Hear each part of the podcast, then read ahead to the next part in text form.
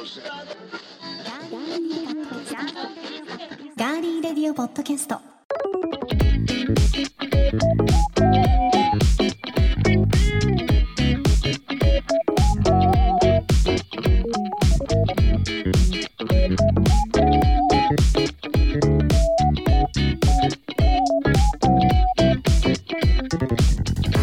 皆さんこんにちは。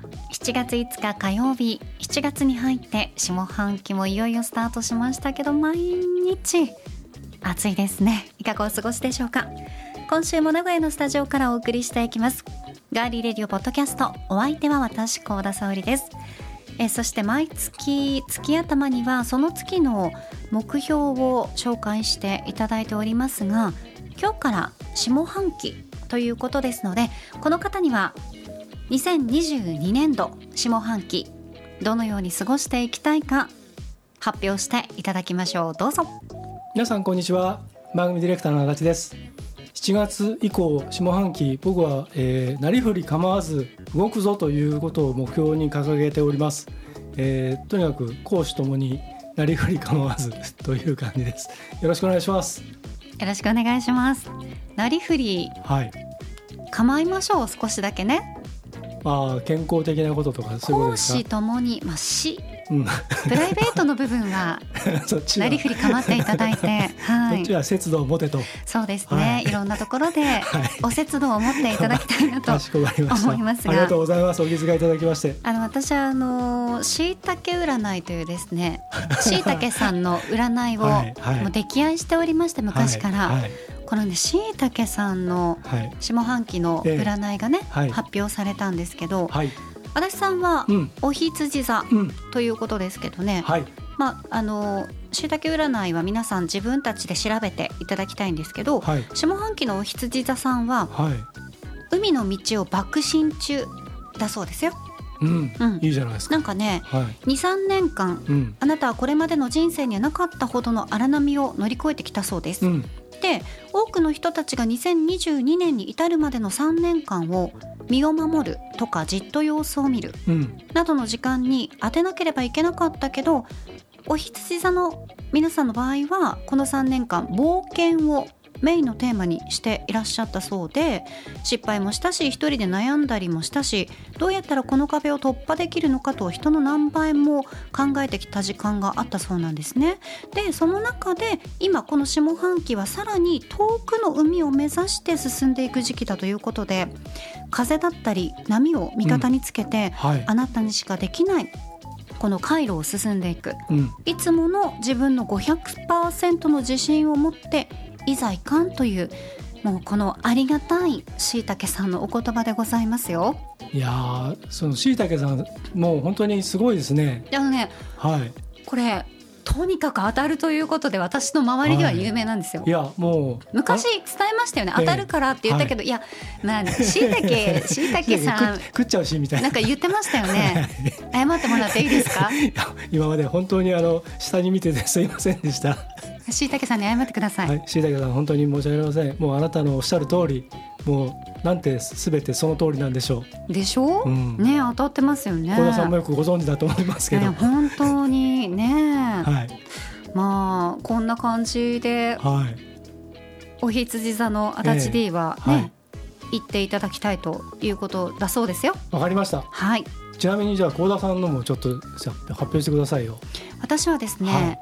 あの改革を続行するのかうん。着地なのかということなんですね。うん天秤座の方っていうのはうん。しいたけさん曰く、うん。あの他の星座と比べてもはい。ものすごく強い、うん。私は私がすごいんですって。ここれ自分でもわかるんですよ。うん。もうあの人に理解されなくてもいい、はい。うん私は私っていうのを持っているそうで、うん。これはブレないとかはい。自分の信念を持っているっていうことでもあるんだけど、うん。イメージとして天秤座の皆さんはうん。一人の人間っていうよりもうん。一つの国みたいな感じなんです、うんだから、はい。まあ、こういう考えや文化を持って生きてるんだけど、うん。あのー幸せを追求したいから憲法はこうしようみたいな、うん。そんな考え、はい、うん、だとか、うん。そういうものがあるということでだからこの下半期に至るまでは理想に向けての改革うん。があって、今まで自分がやりたくないことも上半期にやってきたと。うん。でもそれでいいのか、うん。それ違うよね、うん。みたいなところがあって、うん。理想に向けてこれからもっとねあの、うん。自分のちゃんとやりたいこと理想を行くのか、それとも、一旦現実の路線で行くのか、うん。この2つの自分というのが下半期。うん出てくるということで、まあ、要するに現実主義者と理想的改革主義者のこの2つのキャラクターを天秤座は持っているそうで、はい。まあ、確かにその通りですね。その自分のことをいつも客観的に見てるんだって。おきのこ様はあちょっと待って。待ってしいたけ様。ねおきのこ様ってなるとまたちょっと そうねですね。いろいろと。しいたけ様は、はその椎茸様はい。占ってくださってるそのはい。しいたけ様は、はい僕とか幸田さんをずっと観察してたんですかね。多分ねあのー正そ月そのくらい合ってますよね、うん正月から多分観察してたんですすね。ここであのしいたけさんのはい。占いはね、あのはい皆さんにあのちゃんとはい。もっと知っていただきたいということですのでうんうんうん毎月うん。これあの月の占い、はい。あ月の占い毎週の占いも出てるので、これは、えー上半期と下半期に1回だけ出るので、うんうんうん。また後であの、はい LINE で送っておきます、えーぜひ送ってください。もうこれからはあのしいたけ様と呼んでいただいて、これからもう僕は崇拝します。もう崇め立てまつって。もうそれをたまたまピンポイントでめっちゃ合ってましたもんね。合ってる。びっくりしてましたもんね。そのまんまですもんね、うん、途中からポーっとしてましたよね。幸田さんのもめちゃくちゃ合ってるじゃないですか。合ってるんですよ上半期あなたそうでしたもんね。いや本当まさにそうでした、すごいね。で今今がねまたそういう風になってるもんね、そうなんですよ。すごいわそれ。っいやーね今回ていうかさうん。しいたけ様がさはい、星座で占うっていうのがすごいよね。このねお羊座とね 天秤座とね、うん。そのしいたけ様、うん。ねあれよね野菜では占わないんですすよごいなそいつ、そそい そのその方。お方うん。しいたけさん、はい。本当にすわごいのかりました。じゃであ僕ちょっと入信します。はい。はい。入信していただいて。信者となります。はい、毎週チェック欠かさずに、わかりました。の色とかも教えてくれますんで わかりました。ラッキーカラーとかも。はい、えーありがとうございます、はい、ぜひね、はい。下半期皆さんもね。すいません。あの、はい。お時間ちょうど使ってしまいまして、個々の。ありがとうございました。頑張っていきましょう、はい。まあ個人的にはこう夏に入ると、うん。まあラジオとかうん。テレビとかから少年少年の風じゃないわ。湘南の？風の水蓮花が流れ出して、はいはい。夏が終わる頃に、うん。フジファブリックの若者のすべてが流れ出すと、うん。なんかこう夏コンプリートっていう感覚がね、はい。あったりしますけど 今年はどんな夏になるのかななんてね思ったりしますけどね。はいわかりはいました、、楽しく 楽しく夏を過ごしていきたいですね。そうですね。はい、はい。暑さに負けそうですが、うん。はい。頑張りましょということで皆さんからいただいているメッセージご紹介します。はいえーまずはツイッターで感想をくださったすみさん、うはい。おすみさんにずっと二人で感想くださいみたいな。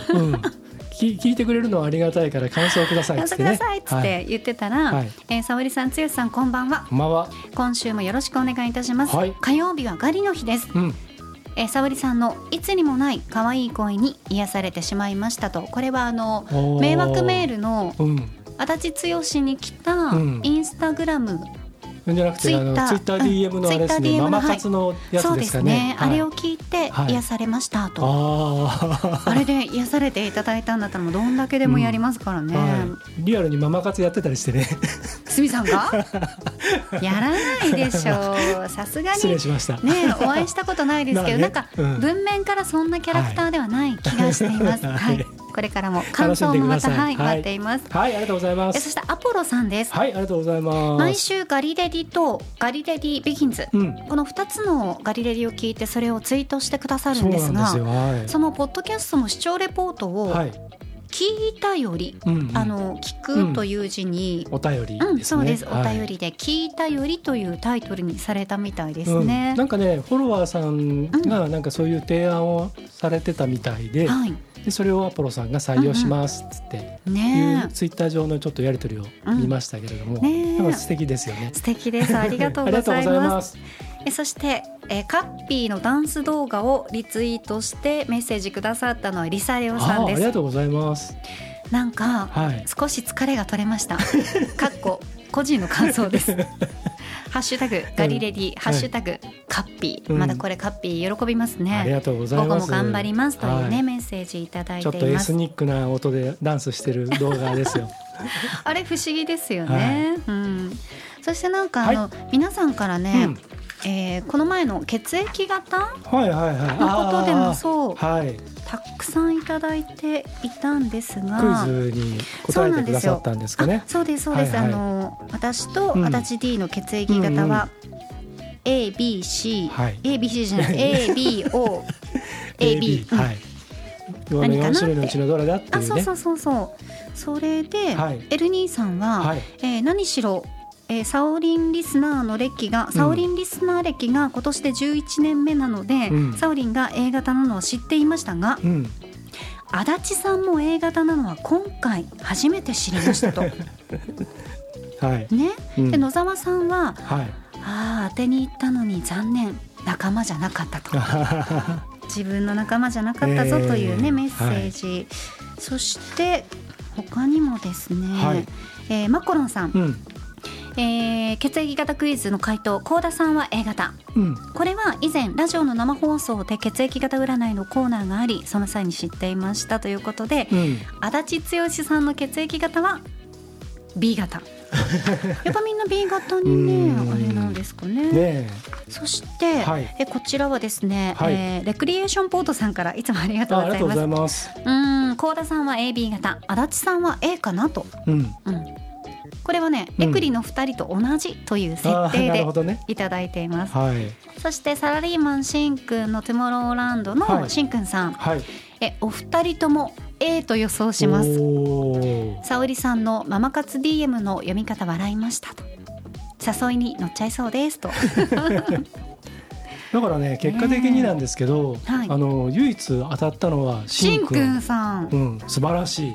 すごいですうんねさすがあのリスナーの鏡ですね。ねえ。まあ彼もポッドキャスターではありますけれども、はい、に、ありがとうございます。ありがとうございます、はい、あの、えっ、と応募応募というか回答してくださった皆さん、うん。ありがとうございました。ありがとうございはい、ました、これお見知りおきください。はい。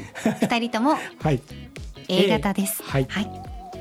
さあ番組へのメッセージは今聞いてくださっています。ガーリーレディオポッドキャストのページにメッセージフォームがありますそこから送っていただくか番組のツイッターもありますのでぜひフォローしていただいてそちらから送っていただいても OK です。皆さんからのメッセージお待ちしています。では今回も最後までお付き合いよろしくお願いします。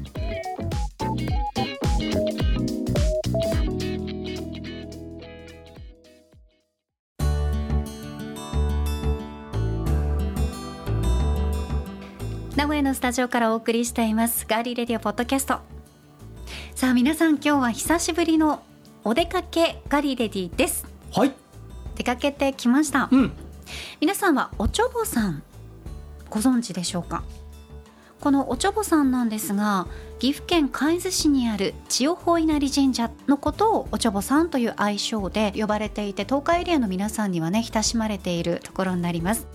おちょぼさんには商売繁盛を願って多くの参拝客が訪れていて特に毎月月末の夜から翌朝まで開かれる月並祭は夜通し多くの人々が集う人気スポットになっています。このおちょぼさんの参道東門のすぐそばでおよそ60年以上にわたって自家製手作り漬物のお店を営む丸十田中漬物食品さんが発酵食品製造で培った伝統技術を生かして新たに挑み開発したのがオリジナルピクルスです。このね名前皆さん注目してください。その名も満点ピクルスです。その丸十田中漬物食品本店さんで満点ピクルスのお話などを聞いてきました。ではお聞きください。どうぞ。さあ今日は東海地方に住んでいる方なら一度はお出かけされたことがあるんじゃないでしょうか。岐阜県海津市にありますおちょぼ稲荷の東門入ってすぐのところにある丸十田中漬物食品さんにやってきました。え広い店内にはたくあんや奈良漬け梅干しなどの定番の商品をはじめとしてえ今日皆さんにご紹介します。満点ピクルスもキラキラとしてずらっと並んでおります。さあではですねお話を伺うのはマルジュ田中漬物食品の田中留美さんです。今日はよろしくお願いします。お願いします。取材に伺っている今日平日ですけど、はい、お茶ぼ稲荷平日からたくさんのお客様で賑わってますね、うん、そうですね。結構あの土日とか、うん、あの1日の日とかっていうのはもっとすごいんですか、土日1日、お天気次第。あお天気次第なんですね、うん、でもこの梅雨空でもかなり多くの方がいらっしゃってるなっていう印象もね、うん、そうますけど。さっきのお客様も月に1回必ずって決めてる人がいてそういう方多くて、うん、であの言ってました。でやっぱり月に1回って決めてる人って来ないともやもやするんですね。わかります、うん、私も大体こう月に1回お参りに行く場所とかありますね、そうそうスッとして、うん、帰れる、うん、そう。じゃあそういう時にお店にも寄ってくださる方も、やっぱ常連さんも。おちょぼさんとお参りしてで後でお買い物が楽しい。そう。ですね。参道まずはお参りして帰りに寄るっていうのが一番いいかもしれないですね、さあお邪魔しています丸十田中漬物食品さんですが、田中さん結構歴史が古いですけど、お店について、まずは簡単にご紹介いただけますか？はい、うんとまあ50年ぐらい経ちますね。うん。うん、創業。うん。じゃあこのおちょぼ稲荷の参道でお店を構えられてからそれぐらい経つということですかね。そうです。はい。はい。であのたくさんのお漬物が並んでいますけど、うん、全部自分たちで製造したものを販売されているということですよね。全部ではないです。あ。の浅漬け類を、うちの工場でつけて、ええ、もうほぼ浅漬け類は自家製です、で全部はちょっと作りきれないので、はい、うん、取り寄せも真空のもので日持ちするのはあります。なるほど、うん、で田中さんはもともとあの、さっき、うん。お話を伺う前に普通に話していたら、はい。はい、あの百貨店で販売員のお仕事もされていたということで、でああいったあの都市部で、販売員をされているとやっぱ、い、ろんなキャリアも積まれたと思いますが、えー、いい勉強になりまして、うん、こういったあのお漬物屋さんに嫁がれてから、はいはい、どうですかその接客の仕方っていうのが実は変わったって伺ったんですが。ここに来てからその百貨店の接客を、あの自信持ってやろうと思ったんですけど、はい、売れなかったんです。それなんでですかね？なんでって考えて、はい、あちょっとあの、えー、愛知県とか岐阜県とかの言葉をまろやかに、うん、やフレンドリーにお客さんに話しかけて漬物説明してみたら、どんどん売れるようになったんです。であそうかこういうちょっと田舎な感じのところは、こういう接客なんだってすぐ気づいて、うん、それからもずっとそのやり方で。じゃあもう接客の仕方を今まで田中さんがされていたのもガラッと変えられたということですよね。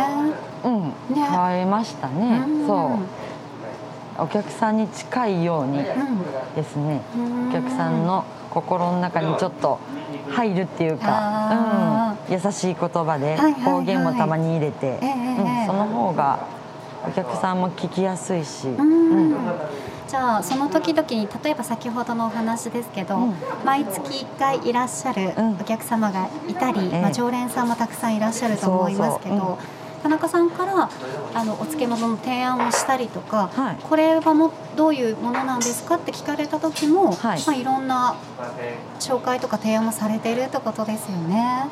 そううん、こういう味ですよとか、うんうんうん、で言いながらでお客様がどういうのが好みかを読み取ってでああんまりだなと思った。ら好み好きそうなのをどんどん、はい、うん、紹介していくかな。読み取りますね、うん、それはこうカゴに入れてらっしゃるのとかを見ながらですか？あじゃあ聞かれたら？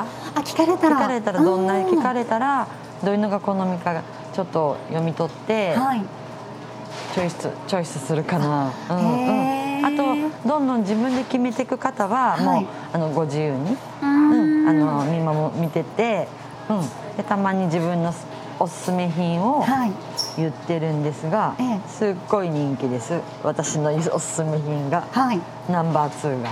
今あの店頭に並んでいるものだとどういったものが？あの枝枝豆が気になりました。枝豆の漬物が人気ナンバーワンなんですね、はい、変わってて、はい、おつまみおやつにいいから、はい、で私豆をいろいろ食べてるから、はい、おやつで豆食べるんですあの枝豆を。はいはいはい、で私のおすすめの人気ナンバー2のピリ辛大根が、はい、工場で手間をかけてるんです。どんな手間がかかってるんですか？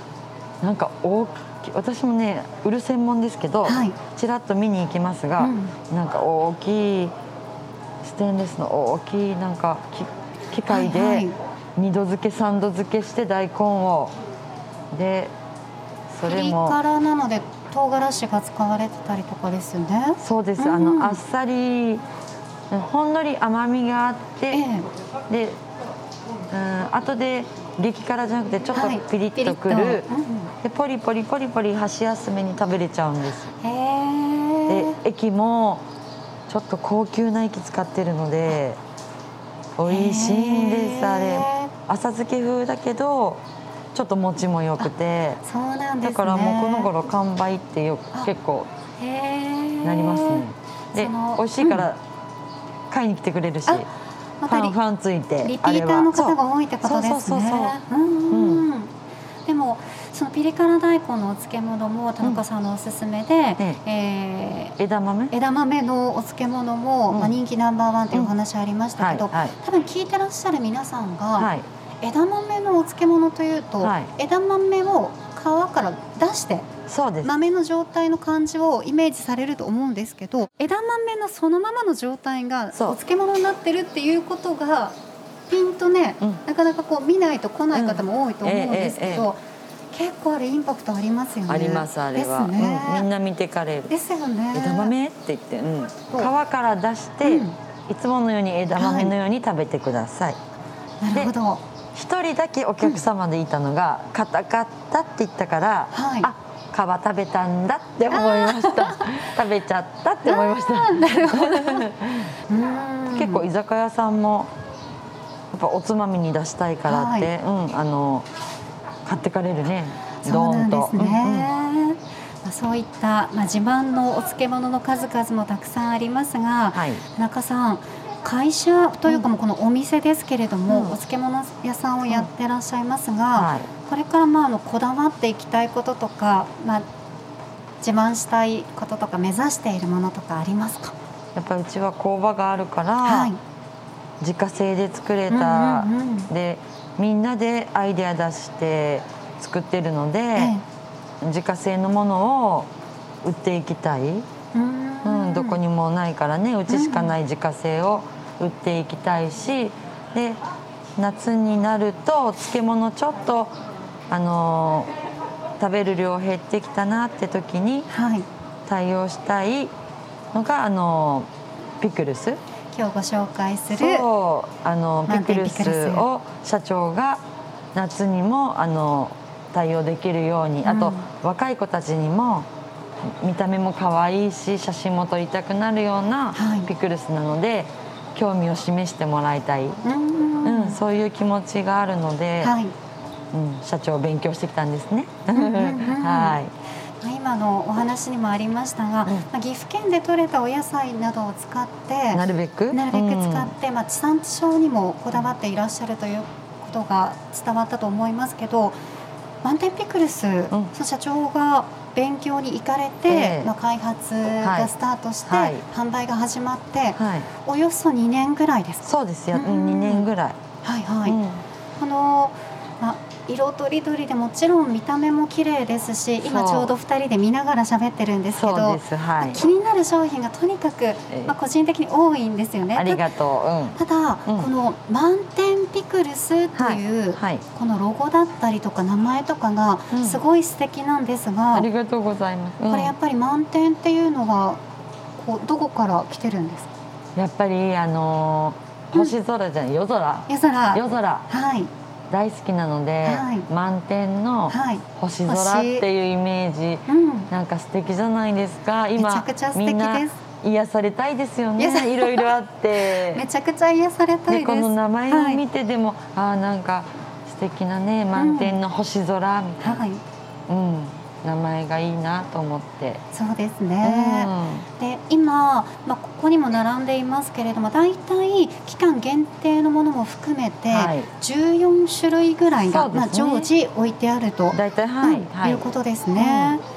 うん、で店頭に皆さん来ていただきますとこの満点ピクルスのコーナーがこう一角にありまして人気ランキングがあるんですが、今、えー、この取材時点でのランキング、うん、私がご紹介しますと、え第3位新生姜の和風ピクルス。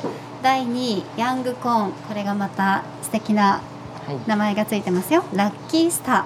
そして第1位がうずら卵の洋風味ということになってまして、はい、これはあの入れ替わったりしますか？最近入れ入れ替わったんです。あそうなんですか？ヤングコーンのラッキースターが、はい私のアイディアなんですけど。そうなんですね。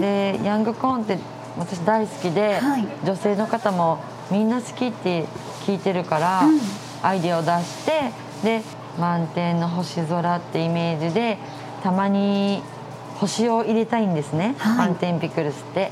でだからあのヤングコーンにも星の形の人参入れてもらってそうなんです。本当ですねそしたら今気がつきました。そしたら大人気でうずらを抜かし、1位になってはい、はい、嬉しい、じゃあこういったアイデアというのは、うん、もちろんあの味も含めて、はい、皆さんでまあ、新しいこの新商品期間限定のものを出しましょうとかこれをつけてみましょうみたいなことは、はいうん、社長も含めて全員でアイデア出し合われるんですか？そうたまに、うん、あの会議をして会議をされるんですね。でアイデアを出し合ったりして、えー、で試食も何回もしてうん。美味しいって思うまで店頭を出さないので時間かかります。そうなんですね、はい、えじゃあ例えばなんですけど、はい、私一つ気になったものがあって、うんうん。さつまいものバニラビーンズ味、はいうん、このピクルスでバニラビーンズが使われているっていうのは非常に珍しい、珍しい、ね、はい、珍しいなと思ったんですが、うん、こういった商品っていうのは開発期間結構かかったんですか？バニラビーンズをちょっとこのピクルスの液に入れてみようとか甘みをさつまいもの甘みを生かしてみようとか、うん、そういういろんなアイデアが。まあ社長が勉強してきた中の、液の種類を使ってるので、えーはい、そのバニラビーンズ何に合うかをまたアイデア出して、えー、でさつまいもどうかなと思ったら子供にも食べれる甘さでおやつ感覚これは。ですよね。うん、こうちょっと酸っぱいのが苦手っていう方にもいいんですよね、うん、そうですよね。またこういうものを皆さんにぜひ召し上がっていただきたいと思いますし、うん、田中さんあと、はい、他のそのピクルスを売ってあるお店ではなかなか見かけないのが、はい、この満点ピクルスの駅になってるピクルス駅が、1234、えー、洋風和風カレーハニーということで4種類もありますよね、うん。はい、これはこれを買ってってお家で自分たちでつけてくださいということなんですね。料理上手な方とかなんて、はい、やっぱり、えー、あのうちで採れた野菜とかをつけたいんですね、はいはいはい、自分で考えて、えー、でそう思ったからやっぱうちのオリジナルの液を売ろうと思ってそう置いてあるんです、はい、じゃあこちらも結構買っていかれる方多いですよね。まれ、うん、にいますね、うん、自分でつけたいって言って、うん、なるほど、はい、ぜひお料理が好きという方はですねこのピクルス液満点ピクルス液も購入されてみてください、はい。ただこれだけ種類があって、うん、まあ、地元の野菜を使っていたりすると、はい、なかなかコスパがね、結構結構。駅も高い野菜も高いとなるとこの商品のこの値段を維持するのはかなりの企業努力がありますよね。そうなんですよ。それを社長が一生懸命考えてます。ね、そうなんです。そういう皆さんで出されたアイデアと企業努力でこのマウンテンピクルス、はい、はい、皆様の元に届くようになっている、はい、とい。うことですので、うん、ぜひぜひ気になる方はですねホームページやツイッターでチェックもしていただきたいと思います、はい、本当にあの一つ一つがキラキラしていてカラフルなので、はい、ちょっとこう酸っぱいものが苦手だったりとか、お漬物にちょっと手が届かないというような皆さんにぜひぜひ一度試していただきたいですね。ね本当です、さあここまで満点ピクルスの話を聞いてきましたが外すごい雨になってきましたね。さすが梅雨。ですね。梅雨本番で。本番で、うん、だだ降りになってきましたけれども、ね、ここからは少しあのプライベートのお話を伺っていこうと思うんですが、休日とか何かされてたりとか、あとまあお漬物屋さん。に、まあ嫁がれているので、うん、好きな食べ物がお漬物っていうのはあるかもしれないですけど、まあ、それ以外に何かこうこれが好きとかあったりしますか？食べ物、うん、食べ物。私本当にあんま嘘つけないんですけど、はい、たくあんが大好きでであの漬物がないとあのダメな家庭で育ったんです、はいそうなんですね。でだから漬物は大好きで、はい、まあ、たくあんとか、はい、さっきのピリ辛大根食べるし、えはい、あと今豆にはまってるからおっしゃってましたね。黒豆とか大豆とか枝豆をいろいろ食べて、食べてうん食べてるかな。あと好きな食べ物？はい。スイーツ？あスイーツも好きですか？スイーツ、うん、うん、ケーキとか好きだ好きで、はい、で最近あんこも大好きになってそうなんです、ね、あんこも好き。和菓子もいいなと思って。でコーヒーとスイーツが好きです、はい、はい、このまああのおちょぼ稲荷の中だったりとか、うん、この近辺でおすすめの、まあ、スイーツのお店とかあったりしますか？デパ地下以上一番安定ですね。あの正直言うと勤めてたじゃないですか。だからデパ地下をの良さを知っちゃったんですで今なかなか行けないから。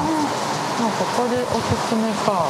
あでもおちょぼさんといえば草餅ですよ。はい。草餅有名。だっておちょぼさんはうなぎ草餅漬物が有名だから、うんうんうん私は全部合ってると思うんですよ。うなぎを食べ、はい、でそこに漬物を添えあそうですね。最後にデザートで草餅、うん、はい OK そうですここで全部揃っちゃいますね。揃っちゃうで,、で草餅うん。あんこ入ってるしそうですね、うん、揃っちゃう。確かに。思ってる私は。じゃあお茶葉稲荷にいらっしゃったら、うん、こう皆さん結構そのルートで、まあ、食べてらっしゃる方も結構多いですよね。そうそうそうそう、なのでうなぎに合わせるお漬物にはぜひこちらのお漬物、はい、皆さん購入していただきたいと思いますが、すごい雨になってきましたね。ね本当だ。ね本当に梅雨本番の雨になってきましたが、えー、田中さんはまあいろいろねそういったこう食も好きなものがあるっていうお話を今聞きましたけれども、はい、まあ、今ちょっとコロナ禍でいろんなこうやりたいこともできなかったりする状況が続いていますが、まあ、今後やってみたいこと夢とかありますか？あやってみたいことを今1個叶えたんですね。はい、あの昔テニスやってたけど、やりたかったずっと。でもいろいろ子育てとか終わって自分の時間できたから、うん、知らないテニスのとこ飛び込んで、はい、週1でテニスやってるのですごいいい時間なんです。本当にあれは、これもさっき言った夜空の下でやれるんです。外でやってるんで。すテニスをですか、はい、すごいすごいスカッとして帰って昨日もやってきたけどそれが今テニス大事、はい、であとはこれからやりたいのはやっぱ旅行が好きなので旅行も行きたい。そうですよね、はい、どっか行きたいっていう場所とかありますか？うんとうんディズニーは大好きですよ、はい、また行きたい。なって思うし、なんか静かなところも好きなので、ええ、うん軽井沢とか。あいいですね。軽井沢に行けばそれこそテニス。軽井沢もいいなと思うし、はい、あと神戸も昔若い頃行った時素敵だったからそういうとこもいいなって思う。あいいですね、うん、スイーツ好きだから、はい、あのカフェ？あ。カフェとかカフェ巡りとかもいいかもしれないですね。したい。したい、うん、へまあ少しあの落ち着いてきたら、うん、ぜひね、はい、いろんな時間もまたね、はい、増えると思いますので、はい、お出かけもしていただきたいと思います、はい。そして今日はですねはい、さんリスナーの皆さんにプレゼントをなんと用意していただいたということで、ありがとうございます、ご紹介していただいてもよろしいですか、私のおすすめのヤングコーンとあと新生姜が出来上がったばっかりなので、新生姜の、えー、ピクルスを2本入りを、はい、えー、デザイナーさんが考えた紫と黒のおしゃれな箱に入れて、はい、めちゃくちゃあの結婚式の引き出物みたいじゃないですか。ありがとうございます。めちゃくちゃおしゃれです。で、うん、3名様にぜひどうぞ、あありがとうございます、はい、私が食べてもらいたいものをプレゼントしたいです、はい、ありがとうございます、ということで、え今日はですね、はい、えー、満点ピクルス2本セットを3名様に、田中さんが皆さんに食べてほしいヤングコーン、はい、そして新生姜、はい、ね、こちらのピクルスをセットにして3名様にプレゼントします、はい、え詳しい応募方法はまた後ほどご紹介しますのでぜひ皆さんお聞き逃しないようにお願いします。さあ今日はですねたくさんお話聞かせていただきましたが、はい、では最後に田中さんからリスナーの皆さんにメッセージをお願いします、はいおちょぼさんに来た時は遊びに来てください。でツイッターも見てくださいね。はい、はい、ということで今日は丸十田中漬物食品の田中留美さんにいろいろなお話を伺いました、はい、お忙しい中今日はありがとうございました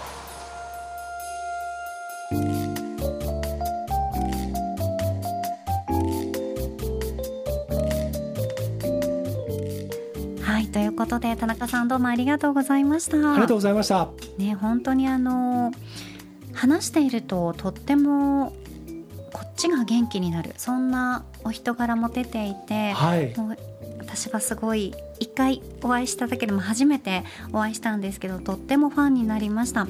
そのご紹介していただいた満点ピクルスちょっとねこういろんなこう種類もあって、はい、とってもおしゃれなんですけど、うん、この満点ピクルスっていう名前がまず素敵じゃないですか。そうですね。インタビューの中にもあったんですけどこの満点っていうのは星空のイメージ、はい、夜空がすごい、うん、あのお好きだということで、はい、満天の星空満天ピクルスという名前にね、うん、なっているということで。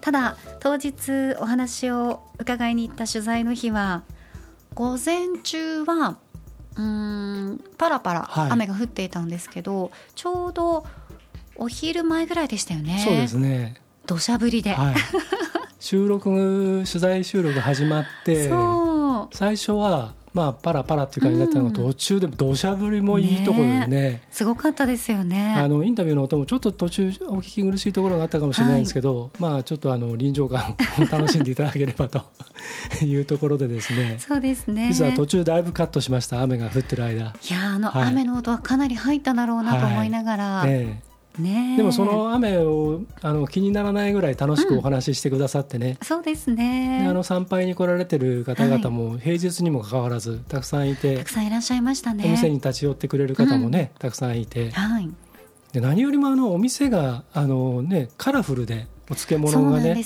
とてもおしゃれにこう、陳列されていて、はい、でその中でも一段とこのピ満点ピクルスのコーナーはあのキラキラしてましたよね。本当にね、うん、なんかそれだけでも眺めていてもハーバリウムみたいななんか雰囲気だよね。なんかあの百貨店の、うん、まあ催事の時に、うん、ああいうねあの、はいはいはい、全国からのね、物産展とか、ね、そうなんですよ。あとはまあ常時あるお店のああいう蜂蜜屋さんみたいな、はいはい、そうそんなね、ね、ディスプレイの仕方がとってもおしゃれで。映える感じですよね。そうですそうです お花もね飾ってあったりと、はい。えー、皆様あのぜひ一度足を運んでいただきたいなと思います、はい、そしてインタビューの中でもありましたがリスナーの皆さん3名様に田中さんからプレゼントいただいています。プレゼントの応募方法は後ほどお知らせしますので最後までお聞き逃しなく。ではここで一曲お送りします。ピアノボーカルのミカコントラバスのヤス。京都出身のお二人がほっこりふんわりな音楽を奏でます。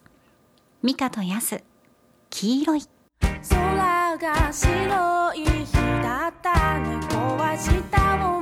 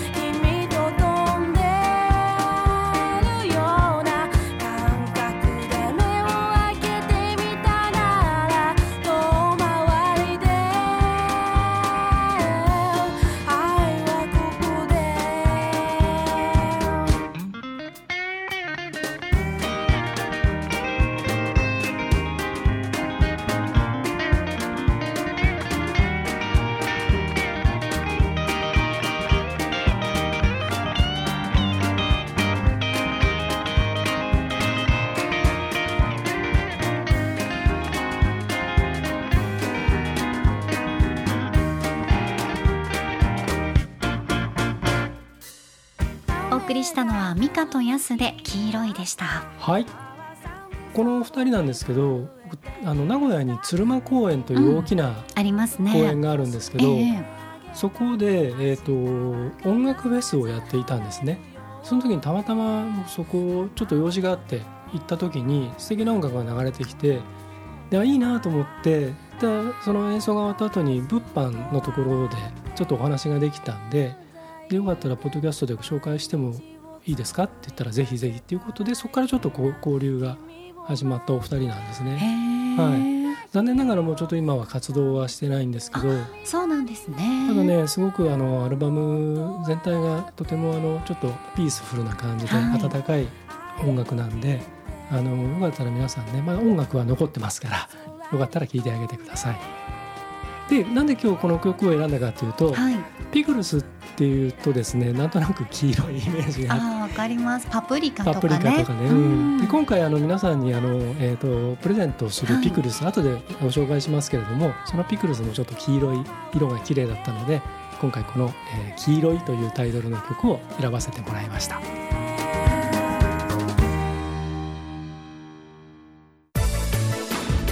続いては今回の気になるニュース私高田が今気になっているニュースをご紹介します。それではニュースセンター幸田さんお願いします。はいお伝えします。経団連は新型コロナウイルスの感染対策をまとめたオフィスや製造現場向けの指針を改定しました。ワクチン接種が進み感染状況が改善傾向にあることを踏まえたもので設備の頻繁な消毒を求めた項目を削除するなど大幅に簡素化しています以上ニュースをお伝えしましたありがとうございました。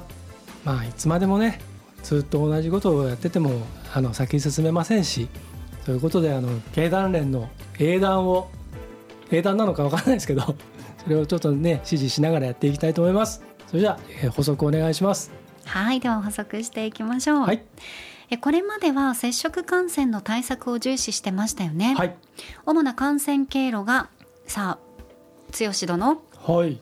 2つありましたけど、うん。これはね前剛殿も答えてくれましたが覚えてますか？主な感染経路は何でしたでしょうか？えっ、とまずヒント。うん。ピッ。わかるこれでわかるの。伝わる。音じゃ伝わらない、まあまあまあ。飛ばせない。あうんまあ確かにねダメ答え言いそうになっちゃった。えー、飛沫？そうです。それです。はい。ペってやつです。はい。飛沫っていうなんか言葉がもうね、うん、それまでは意識もしたこともなかったんですけどなんか今や飛沫っていうとなんかねちょっとよろしくないことにどうしてもつながっちゃいますよね、はい、はい、あともう一つ。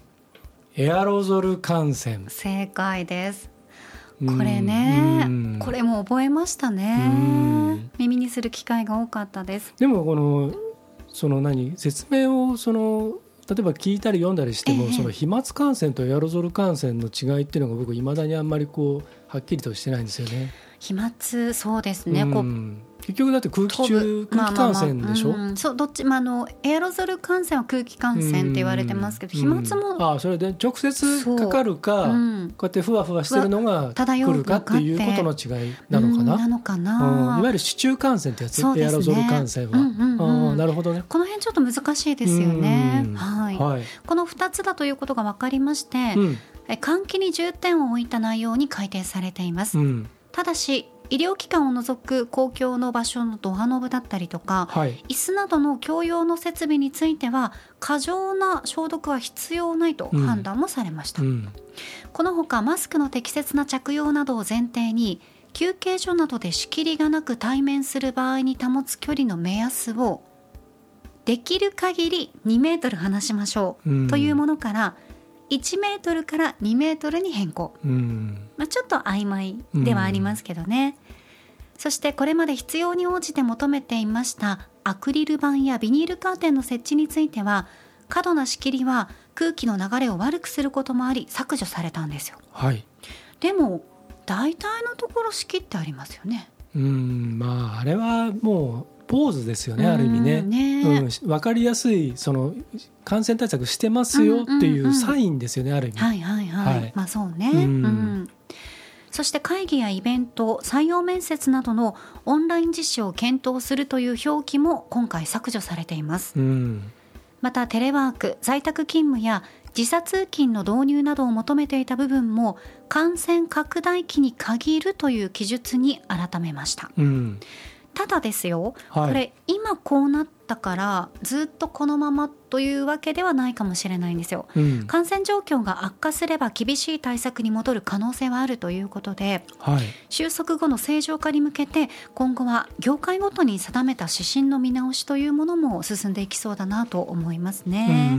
いかがでしょうか。でもこの業界ごとに対策は変えていかなきゃいけないんじゃないかっていう話は、以前ね別のニュースの時に足立さんがされてましたけど、うん、こうやってこうちょっとずつ変わってくるのかなと、うん、どうしても、えー、医療関係の皆さんは対策をせあの対策をしなければいけないじゃないですか。うん、はい、うん、それ以外はね、あのうんと一つやっぱり思うのは、うんはい、そのマスクの時の話でもしてましたけれどもあ、はいはい、あのどうしても、まあ、日本の国民性とか今のそのいろんな在り方の中でそのやっぱりこう大本営発表的なものがないと、うん、あのなかなかその民間で勝手にそれぞれのルール付けができない国民性になっちゃってるので動きづらいっていうのは正直あります、うん、あと同調圧力とかいろんな問題もあったりとか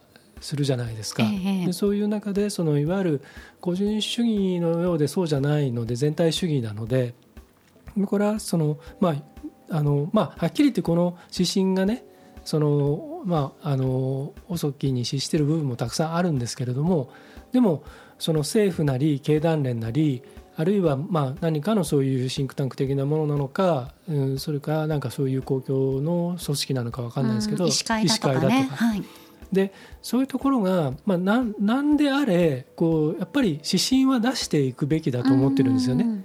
これはいいけどこれはダメだよっていうこととか、うん、えーと例えばそれがあのすごくあの客観的に見ると馬鹿げてるような表現だとしても例えば今まで2メートル以上だったのを1メートルから2メートルってまあ確かにここは幅がありますけど、はい、でもそういう具体的なそのなんていうかそのルールっていうかそれをやっぱりつどつど出していってでそれはもう別にそので時には朝令暮改になっちゃう可能性もあるわけじゃないですか。あの朝こうやって言ったけど夕方には変わっちゃうということだってそれはもうしょうがないことなので、うん、それはもう前提だとしてあの先週こうやって発表しましたけど、はい、今週はやっぱりあれはダメででもこれはいいですよとかっていうことをなんかそのつどつどやっぱこう出していってもらえて徐々に徐々にそれを緩和していく。そうしないと日本はあの例えば明日からこれいいよとかって言ってくれないと誰も変わらないと思うしなんでそれ勝手にそうやってやってんのって下手すると言われちゃうでしょ。だから同調ね本当に同調しがち、うん、ではあるかもしれないのでそう、うん、で一人が不安があればそのね、ね、近くにいる人不安なじゃあうちもやめとく？とかになっちゃうしそうあのニュースでちょっと見てたんですけど例えばニューヨーク市が、えーと、観光のあの打撃を取り戻すために、はい、そのえーと、昨年は、えーと、120万ぐらいの、えー、と外国からの観光客だったのを、えー、と今はもう見込みとして800何十万っていうもう何倍規模になってるらしいんですよね。でそれで今のマンハッタンの映像なんかを見ているともう何ら普通なんですよマスクもしてなきゃもう普通にあのなんていうか、ね、タイムズスクエアのところでみんな集まって普通にこう座って談笑をしていたりとか買い食いしてたりとか片やそういうところがあってじゃあそこが感染今、ね、爆発的に広がってるかっつったらそうじゃないわけじゃないですか。はい、だからやっぱり、まあ、一足飛びに日本がああいうふうに元通りになるっていうのはちょっとなかなか難しいので。うん、だしそのあね、さっきも私も言いましたけど、うん、同調することの良さもあるし、ね、それが行き過ぎてしまうと、元に戻らないっていうのもねそうです。まあ前から2人とも言ってますけどその元に戻ることは多分ないんですよ、うん、新しい何かになるっていうだけであるとは思うんですけどね、はい、さあ今後もねどうなっていくのか、えー、注視していきたいと思います、今週の気になるニュースは経団連がコロナ指針を大幅緩和についてご紹介しました。名古屋のスタジオからお送りしてきましたガーリーレディオポッドキャストエンディングのお時間です。はい。さあ今日はですね、うん、お出かけガリレディ、うん、岐阜県海津市にありますお茶坊さんの参道東門のすぐそばにあるおよそ60年以上の歴史があるですね、はい、丸十田中漬物食品さんで、うん、オリジナルピクルスの満点ピクルスのお話を伺ってきたんですが、はい、その満点ピクルスの人気商品2種類詰め合わせボックスセットのプレゼントの応募方法についてご紹介したいと思います。はい、いやこれすごくないですか？人気商品2種類詰め合わせボックスを、ガリレディのリスナー様3名さんにプレゼントするということで。なんと2本セットですよ。そうなんですよ、はい、なんかね、うん、見た目がとっても美しいので、はい、結婚式の引き出物をもらったみたいな感じですよね、めちゃくちゃ綺麗。おしゃれなんですよね。そうなんですよ。なんかデザイナーさんに作ってもらったってインタビューの中でもね、うん、そうそうおっしゃってらっしゃいますけどその箱に詰めてちゃんとね、はいしてくださるっていう、素晴らしい。もう嬉しいですね。で皆さんが気になっている、はい、この人気の、えー、2種類なんですが、うん、ご紹介もねちょっとしていただいてましたけど、はい。うん、私の方からももう一度紹介しましょう。はい、満点ピクルス人気ナンバーワンヤングコーンラッキースター、うん、これは国産ヤングコーンを使用してえ昆布だしのピクルス液に漬け込んだものです、はい、星型にカットした人参を加えて見た目も味も楽しんでいただけるピクルスになっています。私これ実際にあの食べたんですけど、はい、とってもね、うん、優しい味付けでした、うんうん、この昆布のお出汁のピクルス液っていうのが多分ポイントだと思うんですよ。そうですね。過度に酸っぱくないの、うん、あのだからあれじゃないですかねお漬物には慣れ親しんでいる、うん、あの常連のお客様とか、はい、あとお漬物好きな人たちもそのピクルスはちょっと普段食べ慣れてないと若干ちょっと刺激が強かったり、うんうんうん、そういう方々にもピクルスを楽しんでもらえるっていうその橋渡し的なそうですね。なんかピクルスな気がしますけれどもね。うんうん、はい。でこの国産のヤングコーンもこう、とっても大ぶりなものが入ってたりとか、うんうんうん食べ応えも十分でしたし、はい、星型にカットした人参も、うん、またこれもねピクルス液が染み込んでもううまうまでしたので 見た目も可愛いんですけど、はい。うん、ラッキースターね。ちょっとこうなんか星が入っててそれを見ても綺麗だったり可愛いなと思うけど、食べると、いいことありそうじゃん？そうですね。なんかねそういった何度でも楽しめるような内容でした、はい、そしてえ夏季限定新生姜のピクルスです、うん、新生姜の爽やかな辛みとピクルス液の甘みがやみつきになるピクルスです、うん、星型にカットしたパプリカの赤が鮮やかな、ね、ものになっていますけど、はい、これ食べたんですよね？食べました。うん、ね、小田さんもちょっと食べてもらったり、はい、あの食べてもらいましたけれども、はい、あのお寿司屋さんの、うん、あのガリ、はい、ねあのあるじゃないですか。生姜のあの甘酢漬け、はい、あれをなんていうかあれからちょっとこう塩味を抜いてちょっとこうあの上品にした感じのすごく爽やかな味の生姜なんですよね。なんかねとっても高級なんて言えばいいの？高級感のあるピクルスですねこちらもね。だからあのちょっとサラダにこう乗せたりとか、あとお肉料理とかのね、ちょっと箸休めにとかすごくいいですよね。あでもやっぱり私たちはそのままお酒のね、お酒ね、はい、お供当てに、はい、はい、いいと思います。僕らあれですもんね。あの結構クラフトビール飲みってピクルスとビールだけとか、ありますね。白ワイン飲みながらなんかピクルスだけとか、よくやってますよね、やってましたね。最近はやらなくなりましたけどね、ピクルス好きですもんね。もうあのあともしくは漬物。そうもう大好きです。漬物かピクルスでそれで飲むっていうね、そうそう、もう次に行った時は、もちろん満点ピクルスまた買おうかなと思いますけど、はいぬか漬け買ってくればよかったなってね。ね。はい、もうビールに合わせてぬか漬けもね。はい、こう夏い。いですよね、はい、絶対ね。ね。あ、あのちょっと一個あのそうそうそうそう。ビールに合わせてで思い出したんですけど、うん、私たち、はい、田中さんにお話を聞いた後に、あの参拝して戻ってきてお買い物したんですよ。うん、そこで、うん、お漬物の人気ナンバーワンの、これ皆さんに一度食べていただきたいんですけど、なんと、枝豆のお漬物。はい今多分ね、枝豆の漬物は、はい、あの枝豆の中のね豆をこううんね、そう、はい、抜いて豆だけが入ってるのお漬物って思われた方多いと思うんですけど、はい、あの丸ごとなんですよ。そうですね。あの、鞘というかね、それをつけてあるんですよね。そうなんですよ。むちゃくちゃ美味しかったです。ですね。あれはちょっとあのやめられない、止まらない。あれあの不思議な味っていうかちょっとこう噛んでると、うん、なんとなくその、まあ、発酵食品だからかわかんないですけど、はい、なんか味噌みたいな、大豆をあれして味噌になるじゃないですか、はいはい、なんかなんかねそういう風味がちょっとうっすらこう、するような、噛んでるとね。そうそう。あの中身を食べた後に、うん、あの皮の部分、うん、の部分をチュッチュしてると そう。うまみがね、うん、またあの出てくるので。なんかあれチューチュー吸いながらご飯食ってもいいや。いやチューチュー吸いながらビールじゃないやっぱり、この時期はね、はい、うん。ついつい飲んじゃいますね。はい。はい、そういったあのたくさんのお漬物ももちろんありますが、はい、今回はこの満点ピクルス人気ナンバーワン、ヤングコーンラッキースター、そして夏季限定の新生姜のピクルス。この2種類詰め合わせボックスを3名様にプレゼントします。それでは皆さんよく聞いてくださいね。応募方法を発表します。ちょっと長いよ、うん、いきます、はい、まずはマルジュ田中漬物食品さんとガリレディ公式のこの番組公式のツイッターアカウント。さらに私たちまあ、高田沙織と足立剛のアカウントをフォローしてください。はい、四つフォローしてください。そうです。まあ、現在ガリレリのリスナーの皆さんの中で多いのが公式ツイッターアカウントフォローしてます。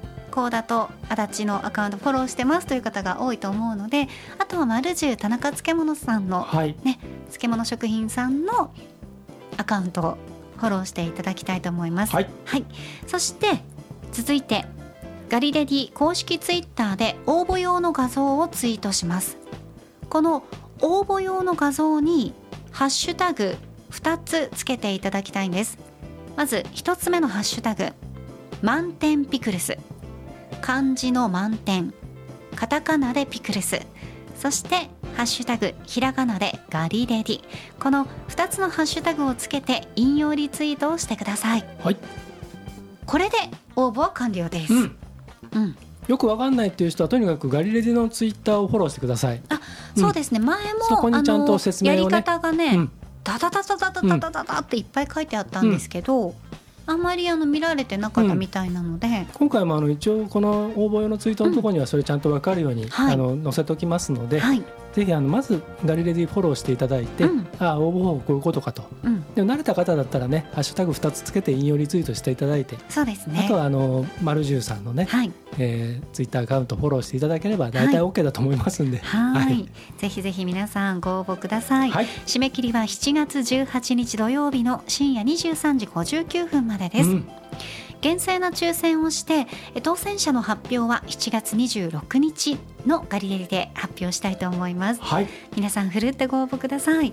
このね夏のね食が進まない時に、はい、もうこのピクルス、はい、とってもおすすめですし、うん、本当にあの人気の満点ピクルスさんの味こう一度は食べてみたいという方もねいらっしゃったと思いますので、はい、この機会に、うん、なかなかちょっとこう、あのー、東海地方に住んでる方でも橋と橋だったらね、うん、うんまだ名古屋市内からだと1時間半ぐらいだったかな、まあ、まあ、下道で行って1時間半ぐらいだったり、うん、上使って結構もっと1時間かからないぐらいだと思うんですけどまあそれでもねあそこまで行くとちょっと距離あるので、うん、まあそれをねそうですね。あの満点ピクルスさん、はい、あのオンラインストアもあるので、そうなんですよ。はい、はい。ね、ぜひあのこれを聞いて、うん、食べてみたいなと思った方は、うん、ぜひ皆さん通信販売のねオンラインストアでもお買い物していただいて。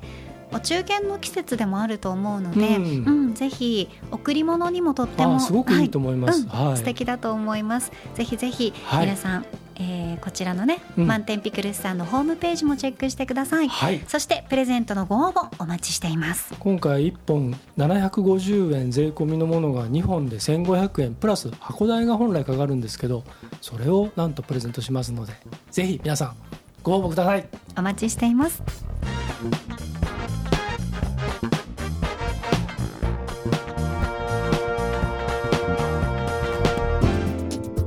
はエンディング恒例まるまるの時に聞きたいおすすめの一曲です、はい、今回のテーマは剛殿お願いします。かしこまりました。それじゃあ早速発表します。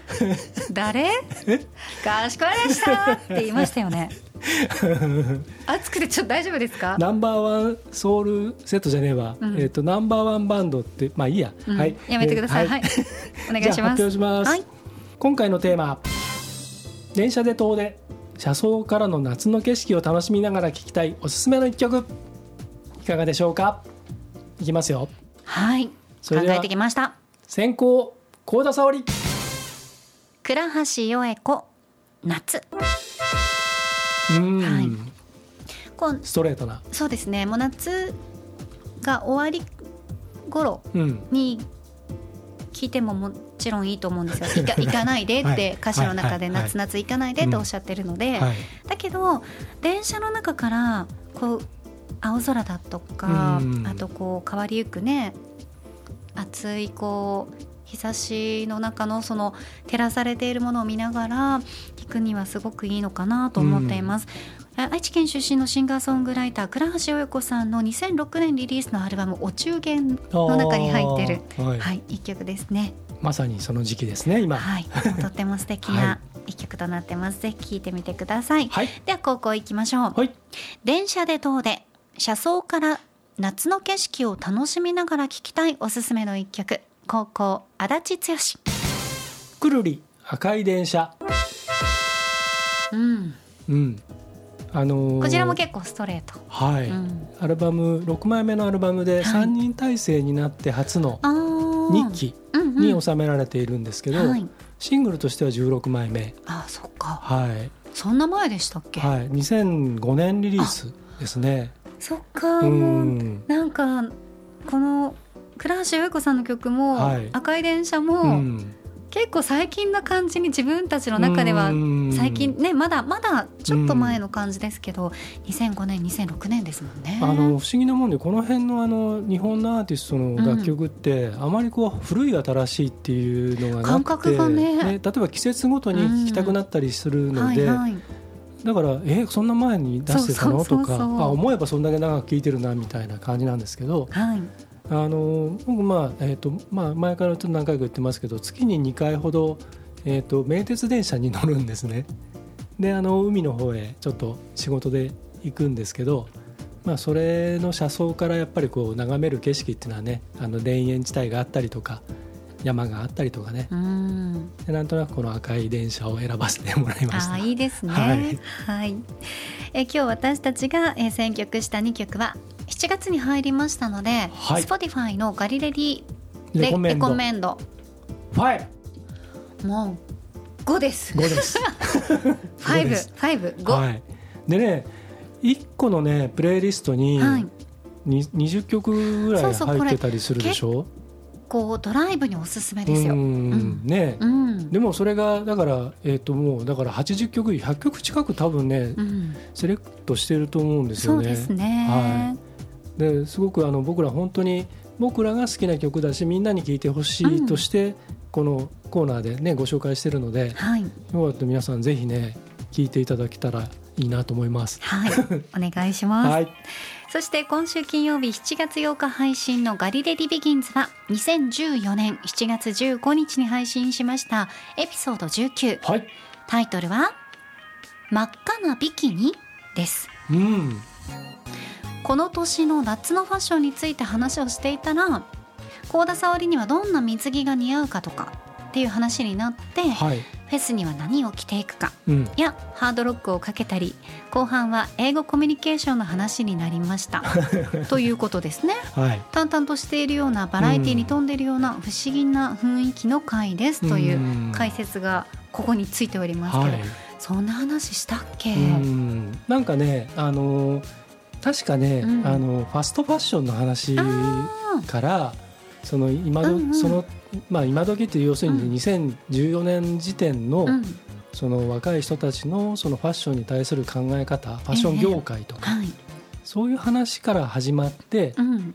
でその今年の夏はどういう方向のファッションにしますみたいなで白っぽい感じかなとかいろんなことをそんなまあ割とファッションの話をまあそんな深い話じゃないんですけど、うん、相手が僕なんで、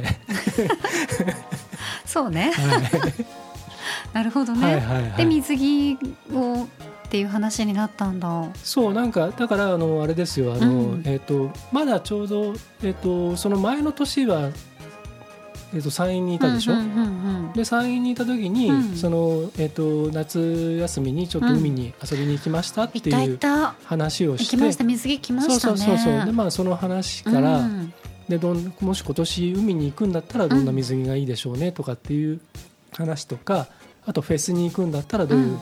格好で行こうかなとか、あーそうね。そんな感じです。うん。でそれをなんか淡々と話してます。盛り上がりもなく。いやなんかね、ん。なんかうん話としては面白いんですけど、うん。なんか落ち着いた感じで。そうなんです。よ妙に。二人とも？疲れてたのかもしれないですね、まあ本番ね、あうん。の生放送終わった後にやってたりする時だったので、テレビの後でしたからね。そうそうそう。うん。まあ、今はね結構うん。あのその、ビキニっていうよりもこううんつながったものがうん。結構ね、あの主流だったりとか、はでちょっとお腹の横が空いてたりとか、ああいうのありますけどね、さあこちらもぜひ、はい、淡々とした雰囲気の回もお楽しみください。はい。ということで今週も最後までお付き合いいただきましてありがとうございました、ね、何回も言いますけど皆さん満点ピクルス人気商品2種類詰め合わせボックスセット。3名様にはい。プレゼントします。応募方法は先ほどもご紹介しましたのでぜひね番組の公式ツイッターアカウントにうん。応募方法詳しくはい。載っていますので、まずは、うん。えガリガリの番組公式のツイッターアカウントフォローしていただいて、はい。そこで見ていただくか、はい。これ巻き戻してもらって、うん。ちょっとだけ、ははい。い応募方法を聞いていただいてという形になります。はい。締め切りは7月18日土曜日の深夜23時59分。なので12時までに送ってくださいということですね。はい、ぜひたくさんのご応募お待ちしていますガーリーレディオポッドキャストここまでのお相手は？ディレクターの足立でした。そして私高田沙織でした。さあ皆さん暑い日続いていますので水分補給あとはね塩分もこまめにとって体調管理しっかりしていきましょう。今月もよろしくお願いします。では来週もお楽しみに